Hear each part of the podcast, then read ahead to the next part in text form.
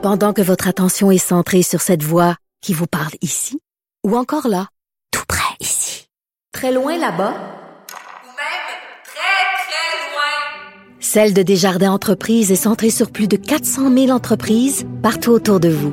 Depuis plus de 120 ans, nos équipes dédiées accompagnent les entrepreneurs d'ici à chaque étape pour qu'ils puissent rester centrés sur ce qui compte, la croissance de leur entreprise. Avocat à la barre. Avec François-David Bernier. Des avocats qui jugent l'actualité tous les matins. You're fired! Ça, c'est, rappelez-vous, l'émission euh, The Apprentice avec Donald Trump. Euh, il, il aimait ça, lui, congédier les gens. Et là, on parle de congédiement ou démission. Euh, je suis avec Ahmed Boily, toujours présent.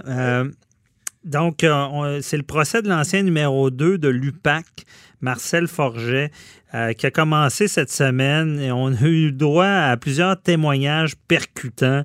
Euh, comment ça va se terminer? C'est quoi les enjeux, tout ça? Tu sais, quand on entend congédiement déguisé, Matt Boily, qu'est-ce qui se passe dans ce procès-là? Un petit peu, là, parce que c'est des médias pas mal tous les jours cette semaine. Ouais.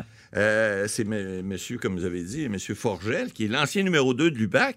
Et puis là, ben, ce qui est intéressant en droit dans ce dossier-là, d'abord, ben, ce qui est intéressant, c'est qu'il poursuit le gouvernement pour 2 millions de dollars. Pourquoi? Parce qu'il s'est fait Ben, congédier. Lui, il dit, écoutez, euh, vous l'avez dit là, euh, en entrée de jeu, euh, il y, a- y y le proverbe en droit, on dit Don't fire me, I quit. hein, ne, me, ne me congédiez pas, je vais démissionner. Ouais. Et ça, en jurisprudence, au Canada et au Québec, on sait que euh, c'est euh, c'est quelque chose qui, euh, qui a été traité par nos tribunaux de la même façon qu'un congédiement. Et- Mais un congédiement peut être légal. C'est pas toujours illégal, un congédiement. Il faut des motifs pour mettre quelqu'un dehors. Or, ce que j'ai vu cette semaine, on a vu plusieurs dé- déclarations et l'avocat qui est Maître Rochefort, là, qui est un avocat spécialisé en droit du travail, euh, il- il- il- je pense qu'il a posé bonne question, même s'il y a eu beaucoup, beaucoup d'objections, ce que j'ai vu par les avocats du gouvernement là-dedans. Mais euh, il pose des questions. D'abord, l'ancien numéro un, Robert Lafrenière, Ben, c'est des témoins vedettes parce que des lui, depuis tout ce qui s'est passé avec l'UPAC, Ben Normando, on ne l'avait pas entendu. Ouais. euh, Souvenez-vous, en 2018. Et puis, il, a, il a- écoutez, il disait, ben, j'ai 65 ans, je, je- je- je voulais prendre ma retraite. Je voulais, tout ça a donné drôle. Dans le fond, dans ce procès-là, il a expliqué pourquoi il est parti. Ouais, ben, il a expliqué un peu, ben, il l'a pas dit vraiment, mais il l'a dit un peu ce bout des lèvres, il a surtout parlé de son ancien numéro 2, puis il a dit, écoutez, euh, son avocat, l'avocat de M. Forgest, a essayé de dire, lui faire dire qu'il avait, il avait pas démissionné, mais il était parti pour des raisons politiques. Or, euh, monsieur euh, Lafrenière est venu témoigner. Il dit, non, non, non, il dit, moi, il dit, euh, je je l'ai pas forcé, je lui ai dit juste, si tu démissionnes pas, on va te tasser. Hey, c'est un petit peu, euh, c'est un petit peu, c'est un petit peu euh, pe- euh, tendancieux tant qu'à moi. Ça vient dire, garde, euh, euh, ne, ne me congédie pas, je vais démissionner. C'est pareil, il n'y a pas beaucoup de différence. Maintenant, Ben, c'est- un congédiement. Ben, ben, c'en est un, oui. tu dis, regarde, si tu pars pas, je te, je te, je te Écoutez, congédie. Là. Le ministre Martin Coiteux, cette semaine, a même rajouté. Parce que lui est venu dans la boîte à- aux témoins, puis là, il est venu dire, puis de façon solennelle, écoutez, j'avais pas le choix. Il semblerait que ce monsieur-là, Forget, avait d'autres activités qui n'étaient pas des activités illégales, mais qui auraient peut-être, en tout cas, semble-t-il, il y avait apparence qu'il avait peut-être fait bénéficier de certaines entreprises de certains contrats avec la police, puis que là, il disait, ben là, tu peux plus être à l'UPAC, tu peux pas être là. Bon, si c'est le cas, s'il y avait des motifs suffisants pour le congédier, ben à ce moment-là, il aurait dû le faire. Mais si on dit, si tu démissionnes pas, on va te congédier, ça peut être un congédiement illégal, et à ce moment-là, la réclamation de 2 millions peut valoir. Maintenant, il y a tout le processus qu'on devra voir, parce que, et, là, le, le monsieur, l'ancien ministre Coiteux, là, qui est pas bête,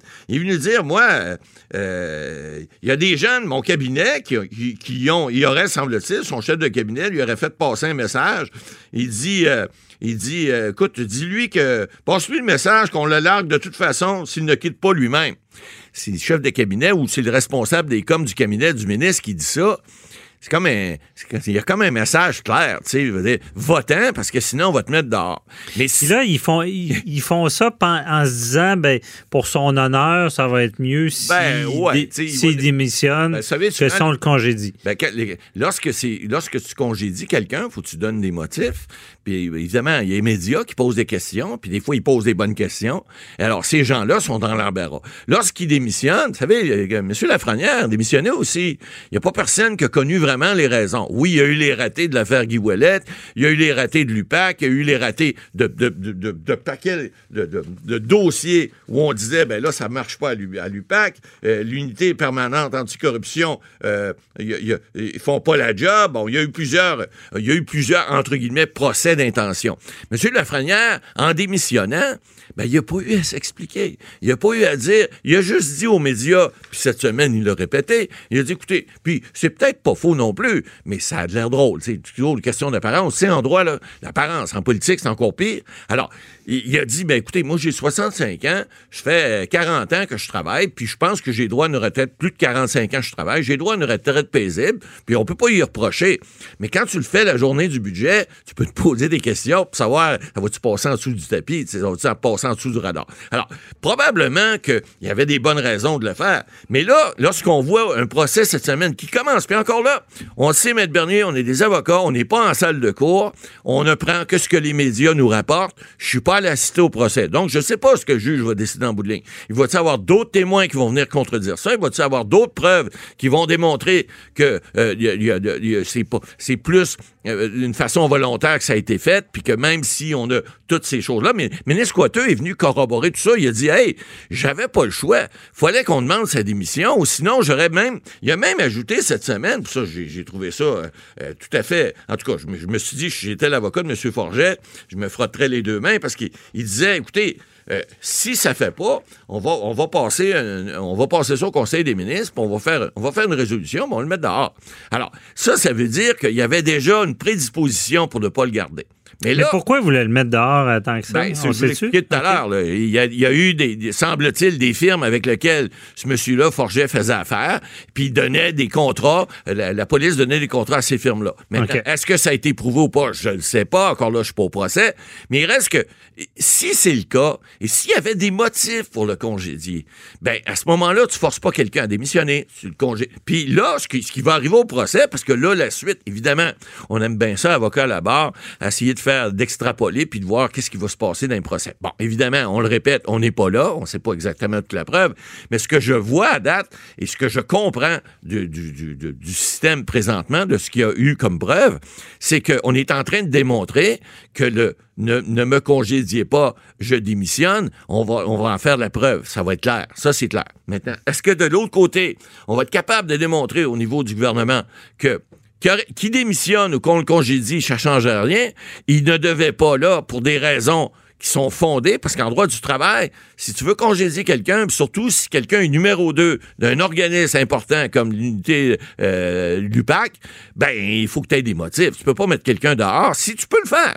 J'ai euh, agi comme juge arbitre pendant 19 ans sous le Code canadien et j'ai toujours dit un employé, tu jamais obligé de le garder. Sauf que si tu veux le mettre dehors, ben va falloir que tu le payes. Alors, si tu veux congédier quelqu'un puis tu n'as pas de motif suffisant, ben tu peux lui donner un an, deux ans de salaire. Ça s'est déjà vu.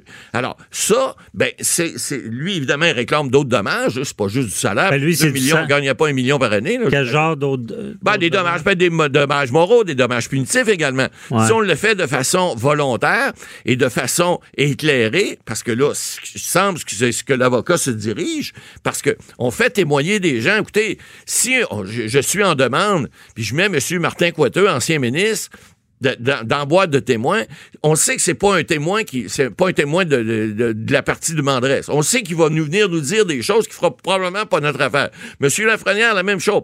Mais pour que l'avocat de la demande les mette dans la liste de ses témoins, ben c'est probablement qu'il a calculé lui que c'était plus intéressant ce qu'il allait dire comme ils ont sorti cette semaine, que tout le reste qui aurait pu démontrer que le congédiement de entre guillemets, déguisé, parce que c'est une démission, un congédiement déguisé, c'est une démission c'est un, qui est forcée, c'est un congédiement déguisé. Mais tout ça fait en sorte que lui, il a jugé dans sa preuve, puis je pense qu'il n'est pas bête non plus, en tout cas, que je connais pas personnellement, mais de réputation, ben, il a jugé que c'était peut-être plus important de faire cette preuve-là, de démontrer au tribunal que le congédiement comme tel déguisé a eu lieu et puis qu'après ça, il n'était pas fondé. Donc, il va pouvoir réclamer des montants d'argent pour, comme si le congédiement avait été fait de façon illégale, même si M. Forget, parce que là, on comprend en preuve que c'est une démission verbale que faite. Il n'y a pas de démission écrite, en tout cas, j'en ai pas vu pour le moment. Mhm. Donc, il y a la règle des, probabilités, vous savez, 50% en droit civil. Donc, le juge aura à trancher. Est-ce que c'est une démission vraiment qui a été faite? Ou dans, ou, dans le cas que je, comprends présentement, ce qu'on plaide ou ce qu'on va plaider éventuellement parce que le procès n'est pas fini, là. On est juste en première semaine, mais il reste que, parce que là, il va falloir prouver le dommage. Parce qu'une fois qu'on a prouvé qu'on a été congédié illégalement, que la démission a été forcé, ben là, il y a toute l'autre partie. Il faut prouver le dommage. Bon, le dommage, qui est le dommage pécunier, mhm. la perte de salaire, la perte euh, de, de, de, de, réputation, c'est important aussi également. Parce que si t'es numéro 2 de l'UPAC, puis tu démissionnes, puis que tu arrives chez un autre employeur, puis toc, toc, toc, tu dis, excusez, je voudrais travailler, je sais pas, dans une compagnie de sécurité. Qu'est-ce que tu faisais avant? Ben, j'étais numéro 2 à l'UPAC. Ah, ton contrat t'est terminé? Non, non, j'ai démissionné. Euh, démissionné pourquoi? Ben, j'ai dit, bon, ça me tentait, tu sais, mais vous avez pas pris votre retraite? Ben, non, non, j'avais juste 45, 50 ans, j'étais encore bon, c'est pour ça que je viens vous voir. Mais euh, alors, ça pose des questions, mhm. ça crée des problèmes et ça, ça crée des dommages. Alors, tous ces dommages-là, vont être quantifiés, devront être évalués par le juge de la Cour supérieure. Puis là, vous savez, les tribunaux, ben, ça prend du temps. En tant qu'analyste euh, juridique, euh, c'est comme un analyste sportif, qu'est-ce qui, qui va arriver? L'ajoute, ben moi, je... vous allez vous pencher pour qui? Je vais faire mon, mon, mon Yvon Penneau, là, je vais essayer de savoir le, le score final de la partie, mais il reste que tu peux pas nécessairement dire que le gouvernement a tort ou raison au moment où on se parle. Mais il reste que on dit en anglais chances are, à date, là, les chances sont bonnes du côté du, demandeur, puisque cette semaine, ce que, j'ai vu cette semaine, puisque je connais de ce dossier-là pour le moment, il semble vraiment que c'est un congédiement déguisé. Il semble que la démission a été à tout le moins euh, euh, forcé et fortement recommandé. Hein? Quand on dit à quelqu'un, si tu démissionnes pas, je te mets dehors, c'est tout comme. Alors moi, je pense que là-dessus, mais maintenant, est-ce que le dommage va être prouvé? Est-ce qu'on va être capable de réclamer 2 millions? À suivre avec intérêt? À suivre, on comprend vos prédictions. Merci, M. Boily.